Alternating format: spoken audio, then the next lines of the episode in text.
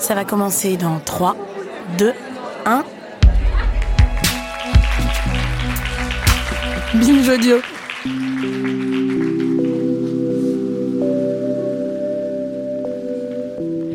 Rencontre, cohabitation, mariage et enfin bébé.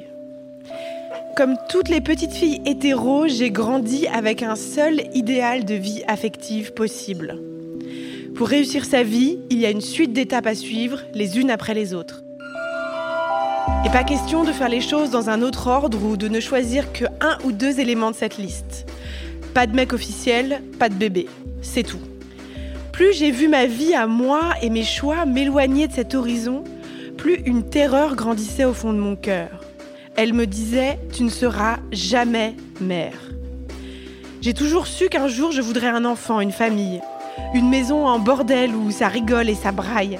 Je voulais sentir la main de mon enfant dans la mienne et je voulais raconter des histoires tout doucement le soir et transmettre aussi tout ce que j'ai appris. J'ai eu la chance de connaître l'amour, mais je n'ai jamais réussi à me fondre dans le moule du couple idéal. Je me suis longtemps demandé pourquoi. J'ai cherché ce qui n'allait pas chez moi, et c'était très douloureux. Pendant plusieurs années, j'ai tenté alors de me normaliser, de devenir celle que j'imaginais être avec qui on se pose. J'ai même envisagé, je vous l'avoue, de me forcer un peu le temps qu'il faut. Ces années, ces années où j'ai cherché ce qui clochait chez moi, c'était pas les plus belles de ma vie pour le dire pudiquement. Et en vérité, rien ne clochait chez moi. J'étais juste faite pour un autre chemin. Heureusement, le féminisme et la politique et les luttes queer m'ont offert la possibilité de concevoir cet autre chemin. M'ont permis d'envisager une autre façon de réaliser mon rêve et de devenir mère. Il y a une vie en dehors du Walt le couple et la maternité sont en réalité parfaitement dissociables. Comme vous pouvez le voir, je suis aujourd'hui enceinte de deux enfants, que j'appellerai ici entre nous Merveille et Trésor, et je les ai conçus avec l'aide d'un donneur lors d'une PMA. Alors maintenant, je ne vais pas vous mentir. Sortir de la norme, inventer autre chose, ça demande beaucoup d'imagination. Et depuis que je suis dans le parcours, comme on dit entre nous, un millier de questions très concrètes se sont présentées à moi. Comment je vais choisir un donneur? Est-ce que je vais me faire recaler par les médecins dans le centre de fertilité? Qui sera le contact d'urgence de mon dossier médical? Avec qui je vais échanger mes idées de prénom? Parce que faire famille autrement, d'accord, mais comment?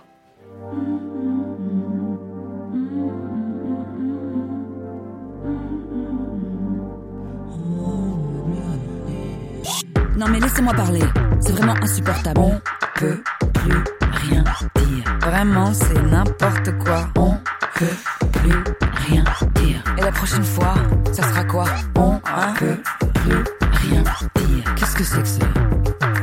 On peut plus rien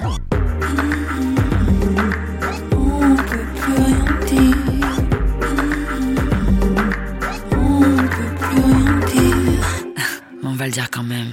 Autant de questions aussi philosophiques, sociales que concrètes que nous allons aborder aujourd'hui avec la crème de la crème des invités.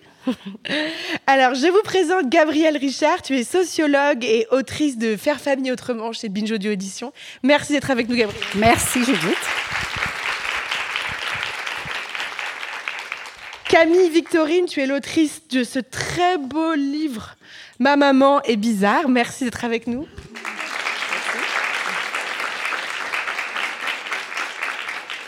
Et Mariama Saobi, tu es avocate et activiste. Tu es l'ancienne présidente de l'association Maman Solo, qui est une mine d'or et de ressources pour toutes celles qui essayent de faire les choses un peu différemment. Et tu es encore aujourd'hui membre du bureau de l'association. Merci d'être avec nous.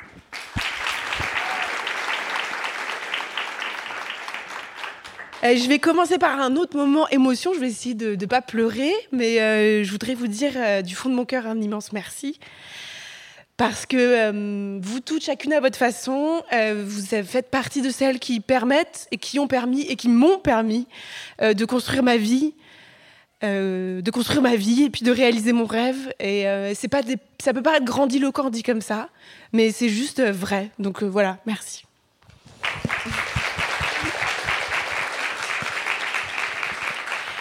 Et maintenant, pour rentrer dans le vif du sujet, qu'est-ce que ça veut dire pour vous, pour chacune d'entre vous, faire famille autrement Peut-être toi, Gabriel, comme c'est le titre de ton livre.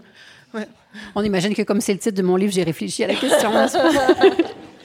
alors, euh, alors moi, le, point de vue que j'ai adopté dans ce livre-là, c'est d'aller voir ce qui se passe du côté des, des, parentalités queer, du côté des familles queer. Pourquoi c'est ce, point de vue qui m'intéressait? Parce que je voulais voir à quel point il était possible, je savais qu'il était possible, mais comment il était possible et, dans quelle modalité ça pouvait avoir lieu, de penser la famille et penser la parentalité en dehors des normes dominantes en matière de genre et de sexualité qui, prévalent.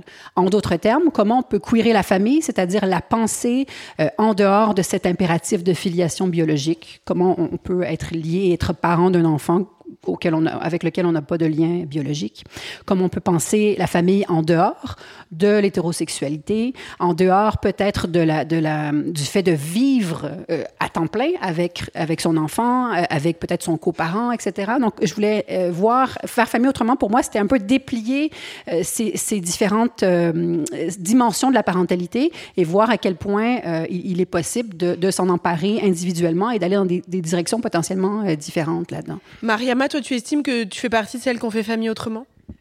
Oui, totalement, euh, totalement, dans le sens où euh, c'est vrai qu'on on, a tendance à penser à, euh, on a cette obsession de la norme, alors qu'en en fait, il existe tout un tas d'autres familles qui ont toujours existé, parce que enfin, moi personnellement, je suis aussi d'une famille matrilinéaire, et puis je sais qu'il y a tout un tas d'autres familles. J'ai toujours grandi avec des, familles qui composaient, des, familles notamment d'origine antillaise, où la femme a une place centrale, ce qu'on appelle la femme potomitan. Euh, et, du coup, en fait, je, suis toujours euh, assez euh, subjuguée par cette obsession de la norme, parce que lorsqu'on voit les différentes familles qui existent, mis bout à bout, en fait, on se dit la norme majoritaire n'est pas celle que l'on croit. Et j'ai toujours, je me suis toujours demandé pourquoi le curseur allait vers les familles hétérosexuelles nucléaires, alors que finalement, comme je l'ai dit, entre les familles monoparentales qui existent, qui sont subies pour certaines, les familles qui euh, les familles soloparentales qui se constituent comme la mienne, les familles queer, les, les, femmes euh, as qui, euh, par, par la force des choses, n'ont heureusement n'ont plus à se s'imposer des rapports sexuels pour constituer famille. Mis bout à bout, oui, on se rend compte qu'on peut faire famille autrement en dehors de cette norme qui est l'obsession générale et qui n'est pas réellement euh, la majorité de, ce qui existe. Pour préciser juste, s'il y en a qui ne euh, connaissent pas, famille nucléaire, ça veut dire euh, le, cliché de la famille que la manif pour tous a en tête, c'est un papa, une maman et deux, trois enfants maximum. Et le chien et le... Et le chien, ah, très important, le chien. Camille, toi, ton livre s'appelle Ma maman est bizarre. Je le remontre parce qu'il est vraiment très beau. Est-ce que c'est ça qu'on t'a renvoyé, toi, le, fait d'être bizarre? C'est quelque chose que Enfin, c'est ce qu'on t'a fait sentir sur vis-à-vis de toi-même? Alors euh, oui, énormément. Et euh, même si ça partait euh, pas de méchanceté la plupart du temps, etc. Mais c'est vrai que que ce soit à l'école avec ma fille ou dans des situations du quotidien, on m'a, on a souvent contesté le fait que je pouvais être sa mère. On m'a dit ta maman elle ressemble pas à une maman, ta maman elle est bizarre. Il y a même une euh, dame qui avait parlé à ma fille pour lui demander si elle était perdue et si il fallait pas que je l'amène, s'il fallait pas l'amener à une autre dame, ce qui lui paraissait sans doute plus euh, maman. Et donc euh, c'était un peu un peu vexant. Même avec un doudou dans la main, on, peut nier ma parentalité sur des sur des préjugés, sur des clichés. Et ce livre, du coup, tu l'as fait pour elle? Je l'ai fait évidemment pour elle, parce que c'est un livre de discussion euh, pour ouvrir, enfin vraiment ouvrir le, dialogue. Il y a plein de petits sujets à discuter avec les enfants. Et je l'ai fait pas mal pour moi, j'avoue, ou pour les autres parents, les autres mères, pour euh, dédiaboliser quand on peut avoir des regards euh, en biais ou des phrases un petit peu, un petit peu piquantes, etc. Et pour, pour, pour se montrer euh, tel qu'on est, que les enfants aient d'autres exemples, d'autres parents à la cool, euh, voilà, visible.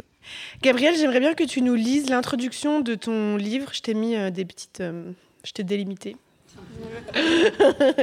Parce que est, je l'ai trouvée aussi très belle euh, et très forte.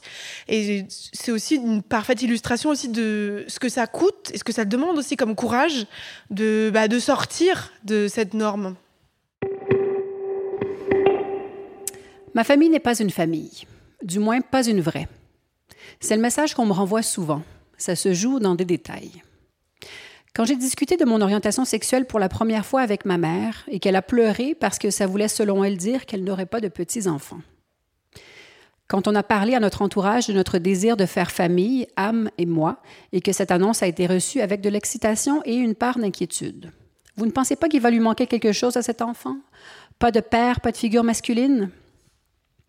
Quand une voisine considérablement âgée, surveillant le voisinage de son balcon montréalais, s'est montrée si préoccupée par la situation familiale de notre aîné qu'elle est venue sonner à la porte pour nous demander Il est où le papa quand nous sommes allés en clinique de procréation assistée à Montréal et que le médecin nous a dit tout bonnement, après avoir pris connaissance de mes résultats de test, de toute façon, si ça ne fonctionne pas avec l'une, on essaiera avec l'autre comme si le fait de nous lire tous les deux comme femmes lui donnait la permission de considérer nos deux corps comme étant nécessairement disponibles pour la gestation.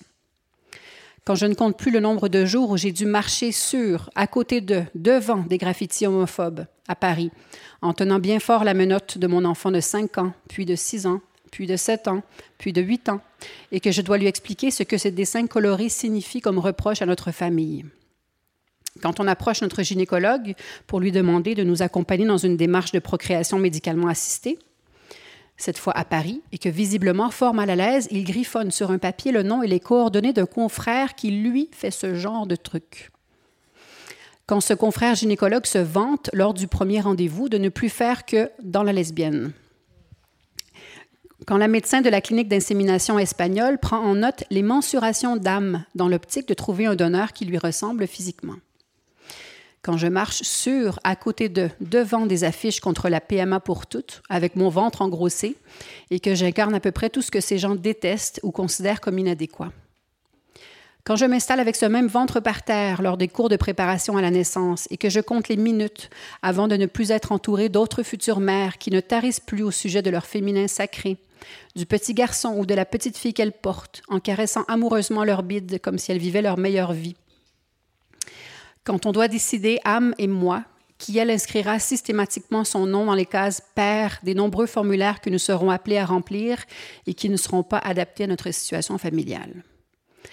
Quand Yel va déclarer la naissance à la mairie en pleurant, partagée entre la fierté d'avoir un nouveau-né en santé et la négation totale de son existence quand on doit accepter l'humiliation de devoir demander à dix de nos proches de nous fournir des attestations sur l'honneur qui témoignent de son implication dans la vie de cet enfant, avec qui on lui refuse tout lien formel pendant les premiers mois de sa vie.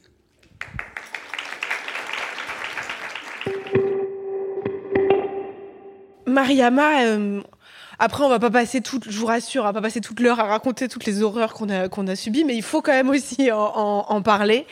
Euh, très concrètement, euh, dans ton cas aussi, est-ce que sortir de la norme, ça a été concrètement en prendre euh, plein, plein la gueule?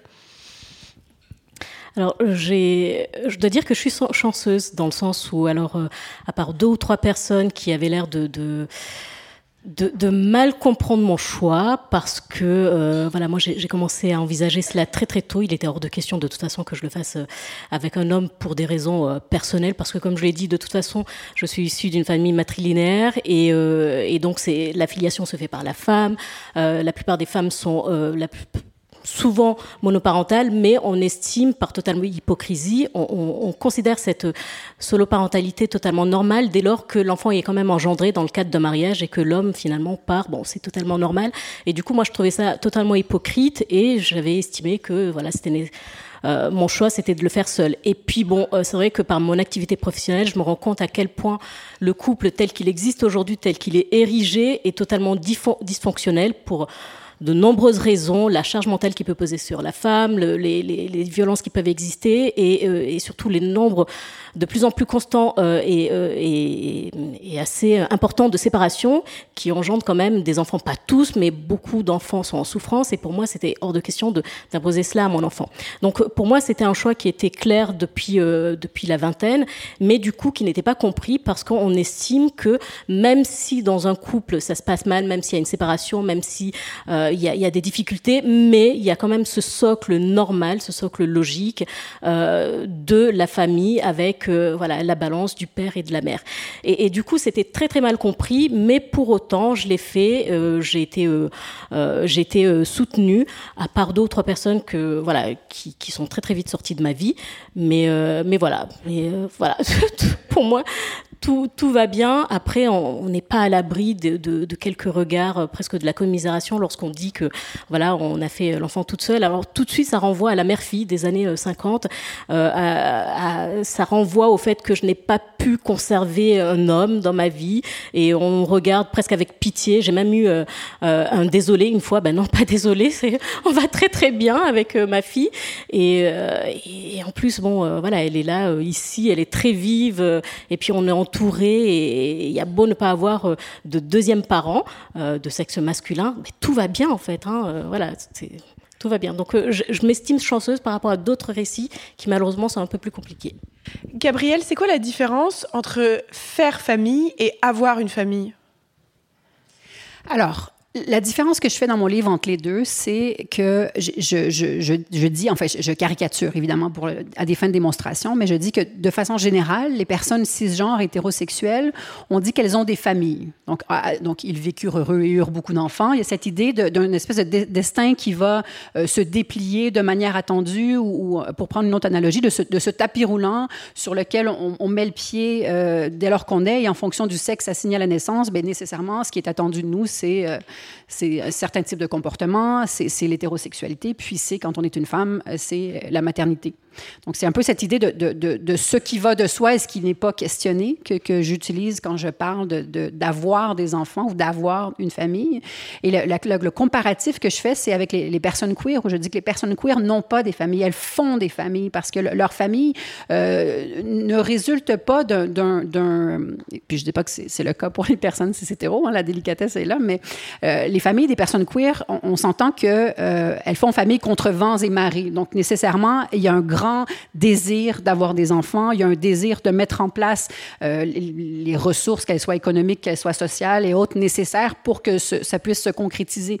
Et donc, moi, ce que je trouve important, c'est de, mettre avec ce, verbe faire, de souligner la pleine agentivité des personnes queer, mais plus largement euh, des personnes qui, s'inscrivent en dehors de ces normes-là de, binarité du genre, d'obligation de, l'hétérosexualité en faisant famille. C'est un peu, euh, enfin, ce qui nous occupe cet après-midi Euh, Camille, il y a aussi un, une planche de ton livre qui m'a particulièrement interpellée. Alors attendez, je vais la retrouver.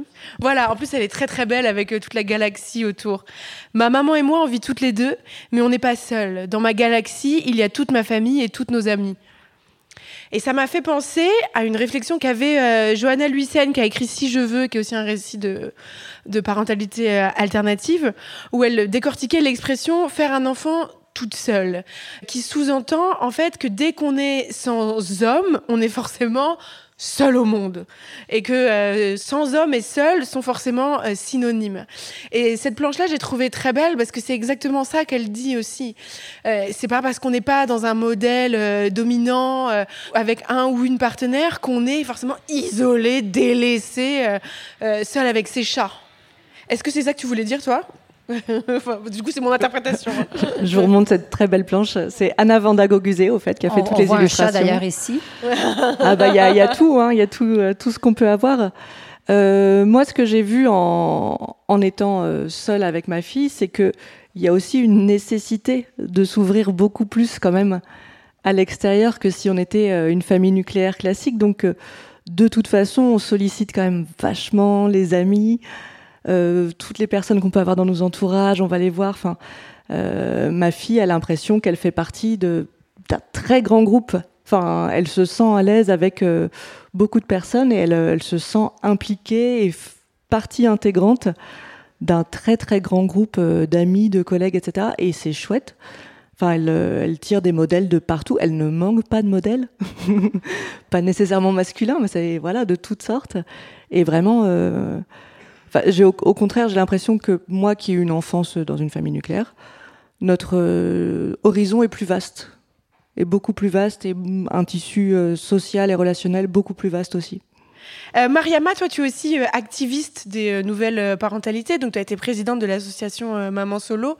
Ce que ça veut dire très concrètement, c'est que tu es allée avec ton asso convaincre les députés les uns après les autres, quand il y avait les débats de la loi sur la PMA pour toutes, pour les convaincre ou les forcer ou les persuader ou je ne sais pas quoi, d'ajouter les femmes célibataires dans l'ouverture de, la PMA. Est-ce que tu peux nous raconter un peu comment ça s'est passé, ce, combat? C'est vraiment le terme, hein, ces combats, parce que c'est- c'est- ça a été assez épique dans le sens où. euh, alors, les, femmes célibataires, on, l'a senti à plusieurs reprises au gré des navettes parlementaires. On était un petit peu la variable d'ajustement, à savoir qu'à chaque euh, passage euh, d'une chambre à une autre, on pouvait sauter. Et on a eu l'impression euh, concrètement que le mot était placé parce qu'il fallait boucher un trou, mais que c'était pas du tout un sujet. Dans le sens où, et ça c'est peut-être une interprétation personnelle, mais L'impression qu'on a eue pendant longtemps, c'est que euh, acceptaient plus ou moins, mais vraiment du bout des lèvres, les femmes célibataires, mais en partant du principe que c'était deux, trois quadras qui se battaient en duel, des femmes blanches euh, qui n'avaient pas réussi à, à avoir un enfant, qui, qui avaient euh, euh, mis en avant leur carrière. Des et qui- bourgeoises voilà, carriéristes euh, enfin, Exactement. C'est le Qui, cliché, euh, hein, c'est pas voilà, non, mais qui au crépuscule de leur euh, fertilité voulaient avoir un et du coup on faisait un petit peu la charité de leur accorder cela. Mais en partant du principe que c'était vraiment un épiphénomène qui avait euh, quasiment personne qui était euh, concerné et, et concrètement ça s'est traduit par le fait que euh, alors on a pu voir des députés réellement. On a pu leur soumettre des amendements, euh, mais lorsqu'il s'agissait d'être auditionnés, euh, on estimait que non, c'était un non-sujet parce que ça concernait peut-être euh, trois, quatre femmes. Auditionner, ça veut dire être entendu par les élus. Voilà, être entendu euh, au niveau parlementaire, C'est voilà. Et donc on n'a jamais pu être entendu. Heureusement, on a pu compter sur la solidarité, la sororité des- de certaines filles de l'inter-LGBT pour parler en notre nom, mais sinon euh, on n'était pas du tout euh, admise. Et, c'est presque risible aujourd'hui parce qu'on se rend compte après euh, l'adoption de la loi que finalement les célibataires sont ultra majoritaires dans les demandes. On se rend compte et ça on a eu de cesse de le dire que pendant tout le parcours, en tout cas pendant tous les débats, on n'arrête pas on n'arrêtait pas de dire qu'il y avait énormément de femmes célibataires depuis plus de 20 ans qui partaient à l'étranger. On n'était pas entendu. Et là, on se rend compte que oui, il y a plus de 54% de femmes célibataires qui sont en demande de dons. Euh, et le chiffre ne cesse d'augmenter. Et, et donc, euh, oui, ça, ça me paraît presque risible, mais c'est de me dire qu'on est quand même passé à ça, de ne pas être euh, admise, parce que réellement, quand je dis qu'on était une variable d'ajustement, c'était le cas. C'était, on était mis dans la balance et dans les négociations. C'est, voilà. fou, c'est presque comme si pour être une femme, pour avoir une voix politique, il faudrait quand même toujours être dans un couple. Alors à la rigueur, un couple queer, on va, on va commencer à l'accepter. Mais alors si tu ne l'es pas, tu n'existes même pas. Même pas on t'en va, les, les- les députés vont même pas vouloir t'écouter. quoi. C'est quand même ça le message derrière. Non, mais totalement. Et comme je le dis, euh, les, les femmes euh, célibataires, les, les mères célibataires ont toujours existé.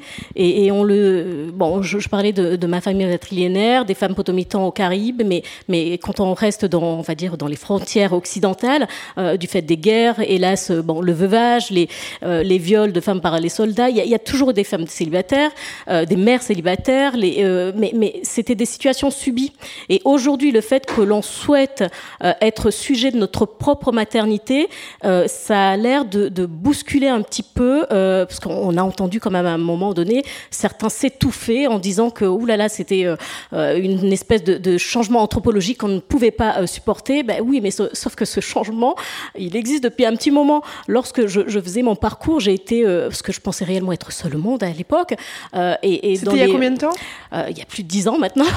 Donc, et, et la première fois que je suis allée à la clinique, euh, donc Store Clinique au Danemark, il y a un mur, euh, je me rappelle encore de ce mur où il y avait des petits papiers avec des noms et des, des, des numéros de téléphone de femmes disant voilà je suis passée par là tu peux m'appeler si tu le souhaites etc et ça a été réellement euh, enfin une espèce d'épiphanie si je peux me permettre l'expression où je me suis rendu compte que voilà on existait. Et c'est aussi tout le but euh, de Maman Solo et aussi d'une autre association euh, que l'on a cofondée euh, récemment euh, les Diverselles c'est c'est de pouvoir démontrer que on est là, on existe, que de créer un réseau de solidarité, parce que euh, c'est bien beau de, construire sa famille, de fonder sa famille, mais lorsqu'on est dans son coin, même si on a cette galaxie de personnes autour de nous, et, j'aime bien le mot galaxie parce que je m'y retrouve totalement, euh, c'est bien qu'on puisse aussi échanger avec d'autres femmes, qu'on puisse euh, s'entraider, que nos enfants aussi se rencontrent. C'est aussi l'objet de la deuxième association, c'est de pouvoir créer aussi des festivals, des salons pour que les enfants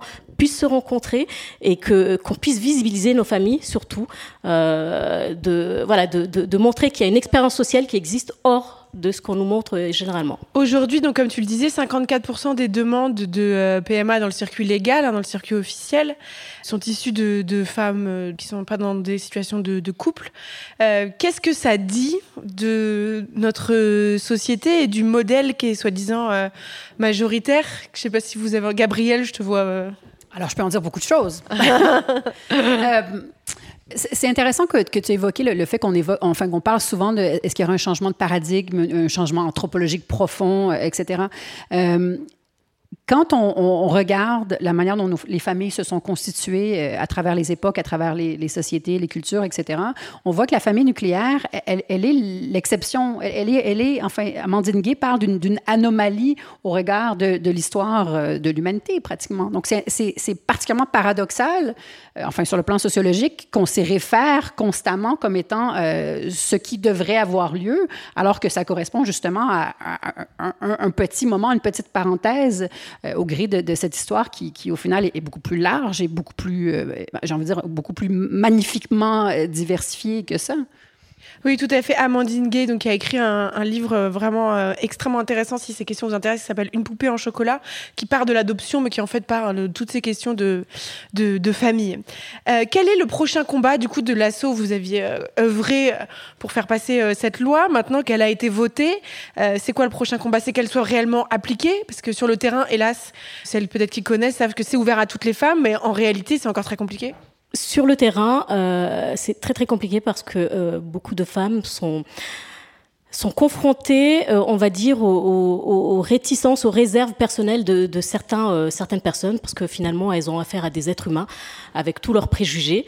Et on se rend compte que c'est extrêmement compliqué pour certaines personnes de pouvoir avoir accès, dans le sens où la loi dit que c'est ouvert aux femmes de 18 à 43 ans, enfin voire 45 pour pour pour le transfert d'embryon. Mais dans les faits une femme de 25 ans qui est totalement installée qui est sûre d'elle qui a réfléchi à son projet va se voir opposer son âge. Une personne asexuelle qui n'a pas de désir sexuel et j'ai envie de dire pire entre guillemets lorsqu'elle est aromantique, on va lui reprocher cela parce qu'il y a une pathologisation de, de, de cette situation. On, certains ne comprennent pas qu'il s'agit d'une orientation sexuelle et donc on va leur renvoyer euh, euh, cette anomalie. Euh, et, du coup, on se retrouve avec une situation où finalement la loi ne serait toléré que pour les femmes entre 30 et 35 ans, avec un CDI, un 100 mètres carrés en plein Paris, etc. Enfin, je, je grossis le trait, mais voilà, c'est extrêmement compliqué. Et du coup, nous, notre combat aujourd'hui, euh, que ce soit pour Maman Solo ou pour l'autre association euh, Diverselle, c'est vraiment de rendre effectif cette loi et puis surtout euh, de, de, de, de, montrer que nos familles existent, euh, parce que bon, la loi, elle est là, nos familles sont là, mais il faut pouvoir permettre euh, qu'on qu normalise en tout cas nos existences, qu'on fasse en sorte que. Euh... Euh, je, me, je veux juste me permettre de, de t'interrompre parce qu'il y a une question importante à poser.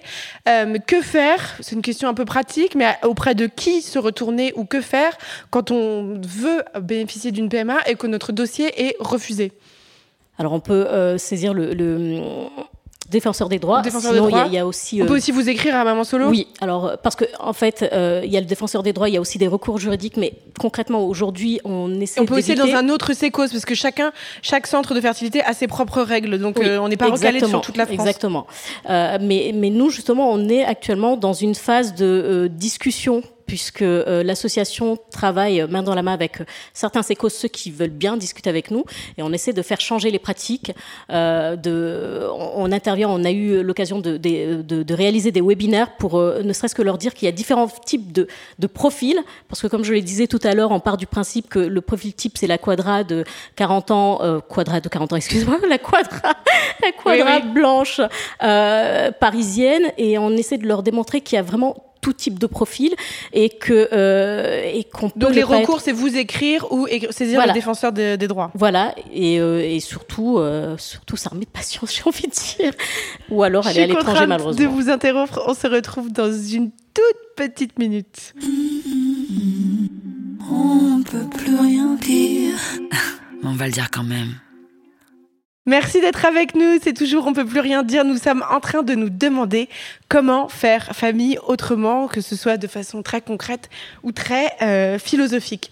Gabriel, tu écris dans ton livre que la grossesse est une expérience fondamentalement queer. Qu'est-ce que ça veut dire? Oui, c'est potentiellement quelque chose qu'on entend rarement, justement parce que la grossesse est, associée euh, aux femmes cisgenres par définition euh, dont on s'attend qu'elles soient hétérosexuelles. Donc, on a rarement l'occasion d'agencer les termes grossesse et queer. Euh, ce que je voulais mettre en évidence, simplement, c'est que la, grossesse, avant d'être une expérience genrée, enfin, la, la, grossesse est toujours présentée comme une expérience de femme. Et ce que les parentalités queer nous montrent, c'est que l'expérience de la grossesse est avant tout une expérience du corps. C'est le, corps qui vient à changer, c'est les organes qui, viennent à se déplacer pour laisser la place à, tout ce qui se passe au, sein de, de, notre corps et de notre utérus. Et donc, a priori, euh, enfin, ce qui, me semble intéressant, c'est le parallèle qu'on a tendance à faire quand on parle de famille entre, d'un côté, le fait qu'il faille des gamètes euh, dites complémentaires pour concevoir un enfant. Donc, pour faire un enfant, de toute évidence, il faut des ovocytes, il faut des spermatozoïdes. Mais le pas qu'on franchit, qui n'a pas lieu d'être franchi, c'est de se dire, à partir de cette complémentarité biologique, nécessairement, il faudrait une complémentarité des rôles dans la parentalité. Donc, à partir du fait qu'il faut des spermatozoïdes, il faudrait nécessairement, en l'occurrence, un papa ou un père ou un homme cisgenre qui serait dans le portrait, qui serait nécessairement impliqué. Et donc, c'est ce pas euh, qui, est, qui est franchi, il, est, enfin, il, est fallacieux, il n'a pas lieu d'être. Oui, il y a des configurations où il peut y avoir euh, un père et une mère cisgenre et, grand bien leur en face. Mais ce qu'on voit, c'est qu'a priori, les familles sont beaucoup plus éclectiques que ça et sont souvent, on en a parlé tout à l'heure, mais sont souvent euh, en, en décalage par rapport à cette filiation biologique où il peut y avoir, par exemple, plusieurs personnes, trois personnes, quatre personnes qui jouent ce rôle de parent social sans nécessairement avoir ce lien biologique avec l'enfant. Est-ce que pour autant, ça en fait moins des parents? Non, évidemment. Camille, je vais te refaire travailler. Il y a une autre planche de ton livre que j'aimerais euh, qu'on. Euh, celle euh, où il est écrit Ma maman lui demande souvent si elle est une fille ou un garçon.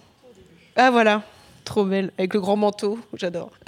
Et euh, ce que j'ai trouvé intéressant aussi dans, cette planche, c'est que le, le, rôle de mère, de maman, c'est aussi un moment où les injonctions de genre te tombent sur la tronche, mais puissance 125 milliards. Et est-ce que c'est quelque chose que tu as constaté dans, dans ton expérience? Bah, C'est évident que quand on est la mère, euh, on attend beaucoup de choses de nous des choses qui, ça va, qui sont normales, qu'on peut donner, qui vont de soi, de, l'amour, euh, du soin, de l'éducation. Mais aussi, c'est vrai, moi, ce que j'avais vu et qui à chaque fois me froissait, euh, toujours cette notion de sacrifice aussi qui est attendue de la mère, euh, contre laquelle je suis. Enfin, la première fois que j'ai confié ma fille à, sa grand-mère, pour une semaine, j'étais trop contente. Enfin, j'ai fait la fête non-stop, c'était génial. Enfin, Et elle m'a dit, très concernée, euh, ça a dû être dur, hein, t'as manqué. Et non, enfin, évidemment que je l'aime, etc., mais pas besoin d'aller au-delà et de montrer les grandes eaux, le sacrifice, que si on me la prend une après-midi, elle va me manquer. Ben non, j'aurais fait plein de trucs très cool pour moi et, euh, et, je pense que voilà, réussir à, à créer une nouvelle forme de parentalité, enfin maternité, qui soit pas nécessairement sacrificiel, qui soit pas à montrer à tout le monde qu'on en fait des caisses, que l'enfant passe tout le temps avant nous, qu'on s'oublie, alors que c'est souvent demandé, enfin c'est attendu. Euh, moi parfois je dis que que je me sacrifie pas pour ma fille. Ça peut choquer, ça peut froisser quoi, ça ça passe ça passe pas très bien.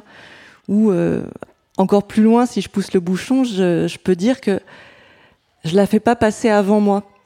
Ouh. Vraiment, je la fais passer avec moi. Enfin, elle s'insère dans ma vie, euh, je m'insère dans la sienne, mais euh, j'ai, je crois que j'ai pas fait une hiérarchie.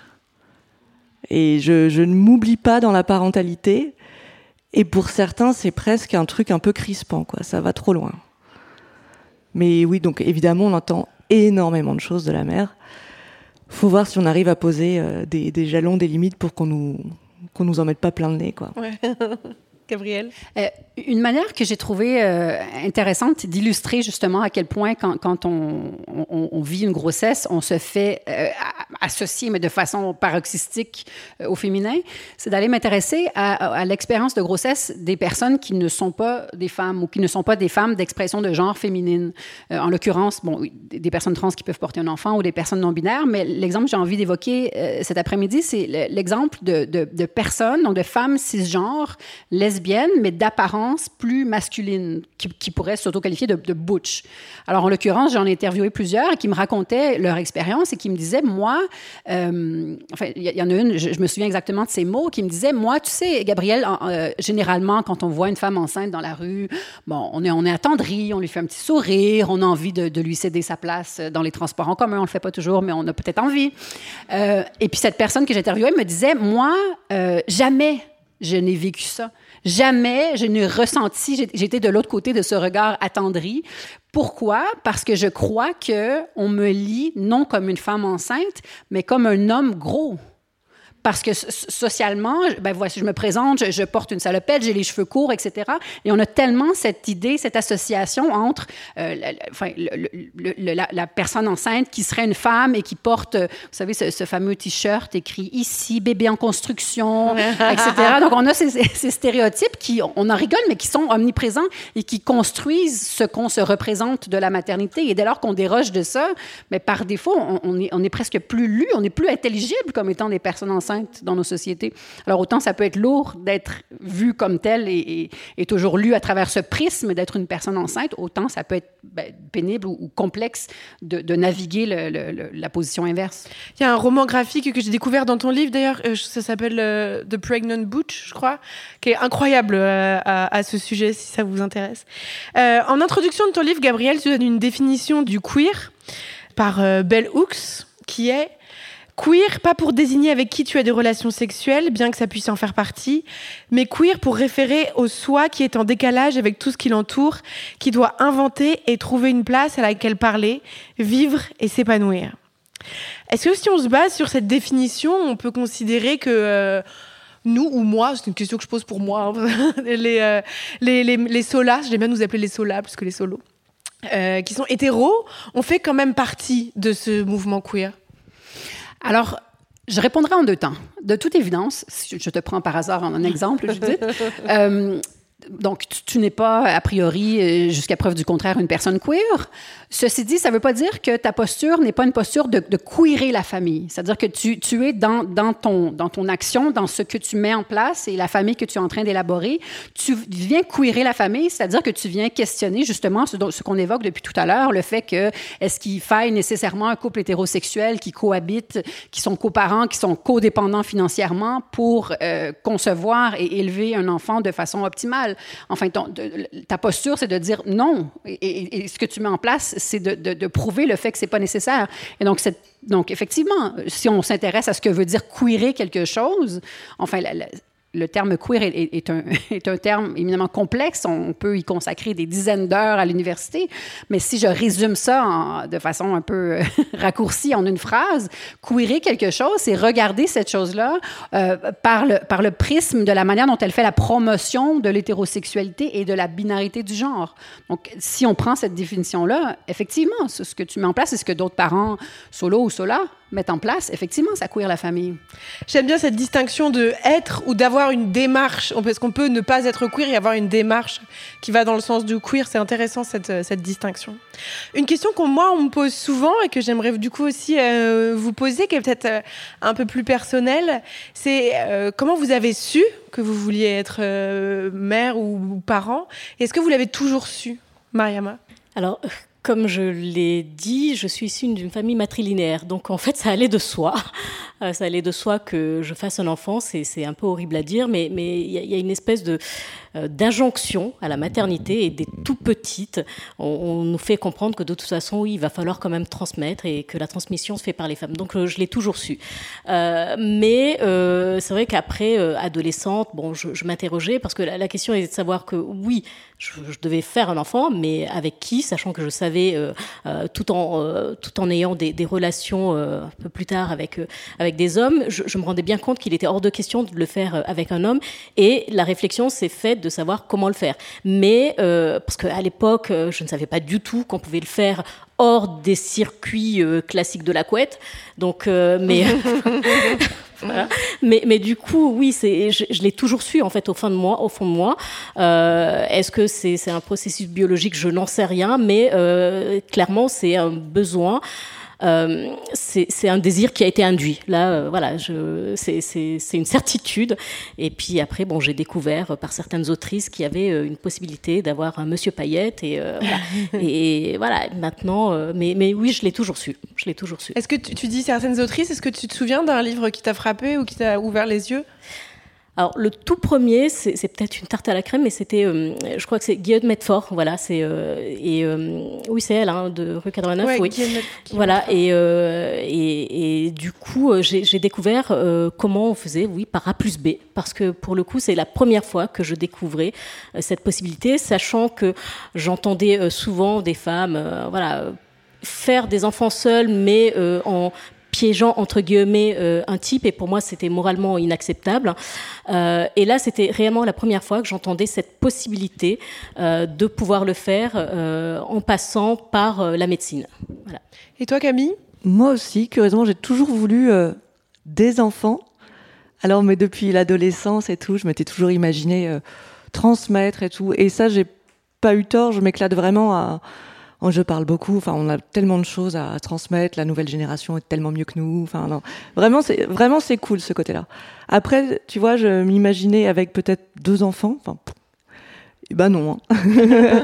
Pour le coup, euh, j'arrête vraiment à un et, euh, et je, je me relancerai pas dans le processus, non. et toi, Gabrielle? Euh, je pense que mon parcours personnel est, à l'image du parcours de beaucoup de personnes queer que j'ai entendu, c'est-à-dire que je me suis rapidement projetée quand j'étais enfant dans, la, dans la parentalité ou dans la maternité. D'une part parce que c'était, enfin, on, m'encourageait, on me disait que j'étais habile avec les enfants, etc. Fait que c'est un truc qui était valorisé chez moi. Puis quand j'étais ado, jeune adulte et que j'ai commencé à me questionner sur mon orientation sexuelle, je me suis dit, ah non, alors je, pensais que j'étais face à une impasse où je me disais, OK, si je suis lesbienne comme je pense l'être, ça veut dire que je ne pourrais pas avoir d'enfant, comme s'il y avait un choix ou un autre et qu'il fallait que je choisisse mon chemin de vie. Euh, et donc, ça a pris un certain moment à réconcilier tout ça, mais euh, à, part cette petite euh, pause de, enfin, où j'ai eu besoin de représentation puis de me, projeter dans, des modèles qui étaient semblables aux miens. Sinon, oui, ça, correspond à, quelque chose que j'ai vu de longue date dans mon parcours de vie. Euh, le temps file, mais j'aimerais quand même qu'on aborde une notion importante sur la, fin de notre conversation, qui est celle de la famille choisie et de la famille hors de l'enfant. Parce que euh, je pense qu'il y a aussi un grand nombre de personnes qui n'ont pas forcément envie euh, d'avoir des enfants, mais qui sont à la recherche aussi de communauté, de liens forts, de, solidarité, de voilà, de, l'amour que peut apporter des proches et une famille. Euh, une question peut-être très concrète, mais comment faire pour se constituer euh, sa famille choisie? Quand tout le monde est, euh, enfin pas tout le monde, mais quand une grande majorité des gens sont encore aspirés par le modèle normatif, comment on se bat contre cette force de gravité-là? J'ai envie de dire que les deux ne sont pas inconciliables, c'est-à-dire qu'on peut euh, se doter d'une famille choisie. Alors, une famille choisie, c'est quoi? C'est un, regroupement de personnes qui, ont croisé notre chemin et avec qui on, partage de, ben, de l'engagement, de l'encouragement, de l'amour, etc. C'est un modèle on appelle ça famille choisie. C'est initialement, enfin, c'est très présent dans les communautés queer. Pourquoi? Parce que c'est souvent la famille choisie qui vient se substituer à la famille d'origine lorsque la famille d'origine euh, vient faillir à, à, ses obligations, ne soutient pas ou est, ouvertement hostile euh, euh, aux, personnes non hétéro ou non cisgenres.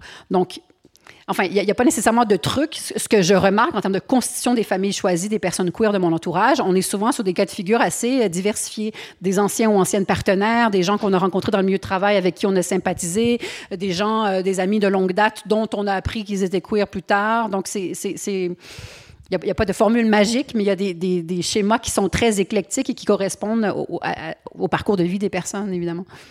Moi, je peux partager, du coup, euh, je vais partager un peu mon, vécu. J'ai l'impression que à Paris, en tout cas, jusqu'à la, trentaine, euh, on peut vivre en meute d'amis sans trop se rendre, enfin, sans trop être influencé par euh, un modèle normatif. En tout cas, moi, c'est comme ça que je l'ai vécu. Et arrivé autour de la trentaine, je me suis dit, ah oui, il va falloir que je fasse un effort conscient d'aller chercher mes frères et sœurs de pensée. Sinon, euh, tous les gens dont je vais être proche, etc., je vais finir par passer au second, au troisième plan quand il y aura le big love. Et une fois que c'était arrivé une fois, deux fois, trois fois, quatre fois, je me suis dit, OK, ils sont où? Ceux qui pensent comme moi et ceux qui veulent pas forcément euh, le, le, mariage, machin, nanani, tout ça. Et une fois qu'on fait l'effort de les chercher, on les trouve. Mais c'est vrai qu'il y a eu un moment en tout cas pour moi, un peu de, mélancolie, de me dire combien de fois ça va se répéter d'être au centre et puis après de me faire tège pour un mec ou une meuf, et puis après de me, qu'on me rappelle euh, quand le mec ou la meuf fait de la merde. Hein. évidemment, évidemment. Et je reviens toujours en plus. Hein.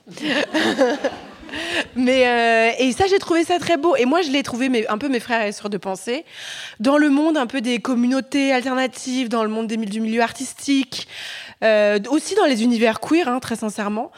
Euh, voilà, moi c'est là où je suis allée les chercher, si ça vous, pour vous donner un peu des, petits tips.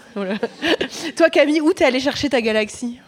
Hum, Ça s'est vraiment fait très très naturellement euh, dans mon cercle d'amis, de cercle aussi artistique, de danse, etc. Où euh, j'ai longtemps été la seule à avoir un enfant, un peu toute seule. mais les gens se sont vraiment impliqués et réciproquement. Enfin, ma fille les, les, adore, s'intéresse à ce qu'ils font, à leur travail, à leur vie. Enfin, alors que c'est un petit enfant, elle, pose des questions. Et euh, à contrario, ils se sont sentis concernés sans euh, leur refourguer le bébé pour avoir du babysitting gratuit. Pas trop souvent. Mais le, le lien s'est fait naturellement avec des amis qui étaient déjà là, qui donc on a déjà forcément des communautés de pensée, etc. Et, euh, et même avec des collègues plus éloignés, l'implication se fait dans les deux sens. Je trouve ça assez chouette parce que ma fille se sent impliquée dans euh, vraiment euh, beaucoup de vie. Et j'ai rien contre ça, encore une fois, c'est toujours aussi ce truc, je, je ne cherche pas à être tout pour elle. C'est un peu dur, enfin, c'est un peu dur. Non, en fait, non. Euh, on n'a pas besoin d'être tout pour elle et je suis ravie qu'elle ait beaucoup de personnes qui, qui, font son, son, tissu, qui font sa galaxie.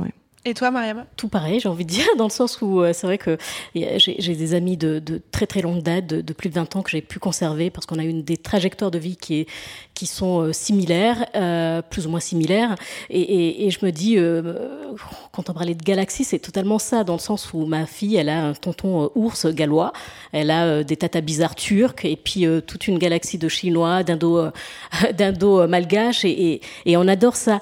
Mais en même temps, je ne peux je ne peux m'empêcher de penser aux, limites presque pratiques euh, de, ce genre de communauté, dans le sens où euh, on, y réfléchit beaucoup au sein de l'association, à savoir que dans le cadre de la solo-parentalité, comment faire famille autrement d'un point de vue purement pratique euh, et se pose des, limites, on va dire architecturales, dans le sens où on a des personnes qui aimeraient euh, se mettre à plusieurs pour pouvoir partager les soins, la charge, etc. Et aujourd'hui, trouver un espace euh, suffisamment grand et à des prix abordables pour que 4-5 personnes puissent vivre ensemble en, colocation, euh, c'est juste impossible, que ce soit dans Paris intramuros. Et alors, il y a des projets qui se mettent en place, il y a des filles au sein de, l'association qui pensent, euh, au sein de Diversel aussi, euh, qui pensent. Mais euh, voilà, le, concret dans Paris intramuros, ça reste excessivement cher pour euh, les, femmes, en tout cas euh, de, notre association, même en sortant euh, en grande banlieue. Alors, on sait qu'il y a aussi des projets qui se font, qui se font en, province, mais c'est de dire que ça, ça, ça, commence à peine, alors que justement, on parle ici de faire famille autrement, de pouvoir se réunir, et finalement, ce sont des choses qui n'ont jamais été pensées. Or, c'est aussi une façon de pouvoir concrétiser cette manière de faire famille autrement et de pouvoir ne serait-ce que partager le quotidien. Parce que autant, oui, j'ai je parlais du tonton ours gallois. Euh, concrètement, moi, je suis dans l'Essonne, lui, il est dans le 93. Alors euh, oui, je peux l'appeler s'il y a un souci, mais euh, s'il était à l'étage du dessus, ce serait parfait. Voilà, ce serait même mieux.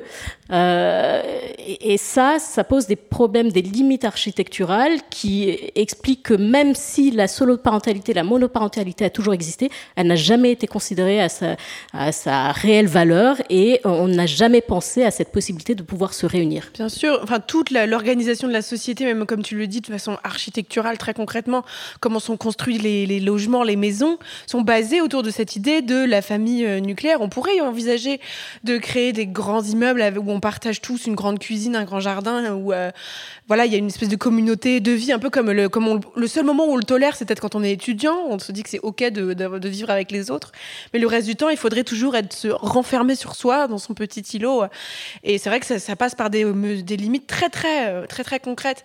Justement, la dernière question que j'aimerais vous poser, c'est qu'est-ce qu'on pourrait imaginer comme nouveau rituel? Est-ce qu'on pourrait imaginer, je sais pas, des rituels d'engagement autres que le mariage et le Pax, mais qui soient autour de l'amitié, autour de la coparentalité? Euh, Est-ce que c'est quelque chose auquel vous avez déjà pensé?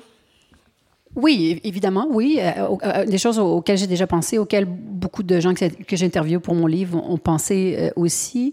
Euh, souvent, c'est un peu par défaut, ça, se fait en, enfin, en dialogue ou en, reconstruction de, ce qui est déjà en place, c'est-à-dire, par exemple, euh, le, aussi simplement que le, le rôle de parrain-marraine, il, y a des gens qui vont vouloir s'en emparer, en faire quelque chose, mais un peu, euh, j'ai envie de dire, queerer la chose et de se dire, ben moi, mon enfant, il va avoir trois parrains, zéro marraine, ou enfin, peu importe, se l'approprier en fonction des, ben, des gens qui nous entourent, de, qui on veut, euh, à qui on veut conférer un rôle spécifique dans la vie de notre enfant, etc.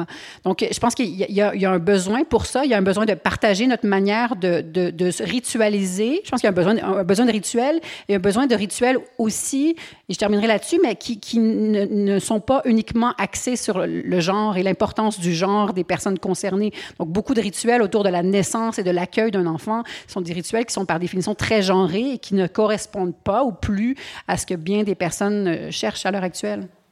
Comme les gender reveal partie. Camille? J'imaginais une non-binary gender reveal party. Quelle couleur on va mettre euh... Non, mais ça, il n'y en a pas trop chez nous, mais bon. Euh, mais oui, tu parles enfin sur les nouveaux galaxie. rituels ou sur les galaxies?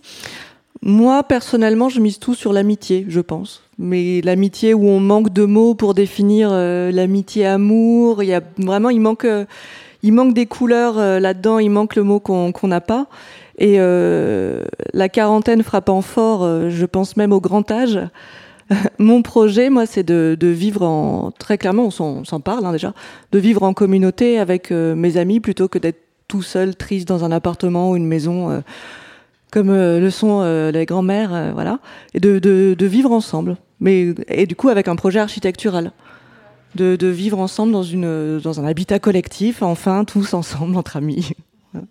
C'est un sublime mot de la fin. Merci, merci à toutes les trois et je remercie aussi Charlotte Bex, notre productrice, et Paul Berthiaud, notre réalisateur. Et, euh, et voilà, vive les bébés.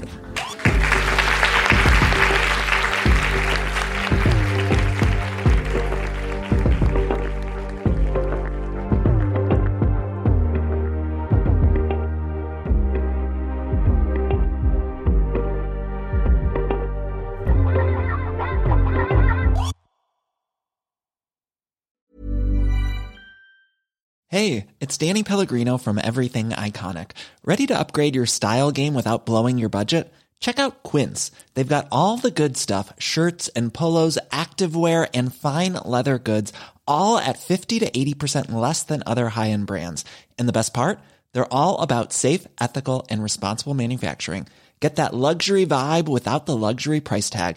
Hit up quince.com slash upgrade for free shipping and 365 day returns on your next order. That's quince.com slash upgrade.